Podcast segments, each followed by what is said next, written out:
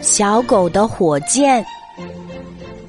动物们都集中在动物园的广场上，小狗汪汪乘坐的火车正要向星星上的国家出发。拿着大钟表的狮子举起了手，三、二、一，出发！砰！火箭带着橙黄色的尾巴飞向蓝蓝的天空，滴滴滴滴。一会儿，从火箭里传出信号，火箭运行顺利，一切正常。啊，太好啦！于是，欢呼着的大家纷纷回家，打开电视新闻，期待看到小狗汪汪即将到达的星星国。小兔子打开了电视开关，狮子打开了电视开关，小熊也打开了电视开关。啊，节目播放出来了！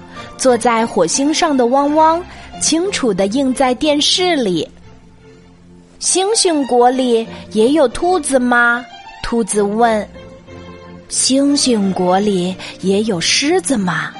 狮子问。星星国里也有小熊吗？小熊也问。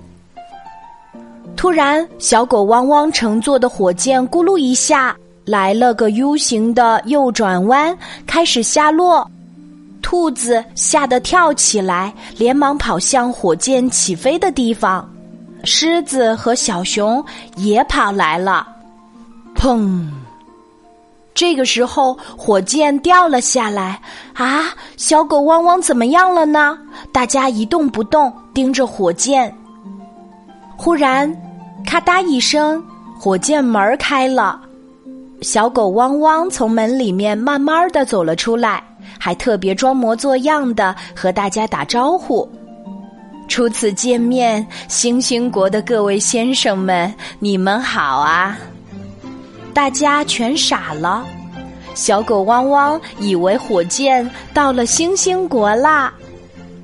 汪汪，不是那么回事儿，火箭刚刚掉下来，回到原地来了。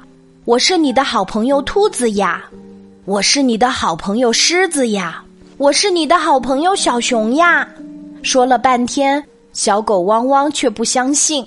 他开心地说：“你们这么快就愿意跟我做好朋友了，真的非常的感谢，谢谢你们。”哎，这一下子可麻烦了，要是电视台能再播一次汪汪的火箭就好了。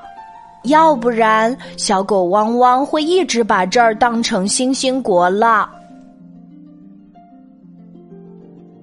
好啦，今天的故事就讲到这里。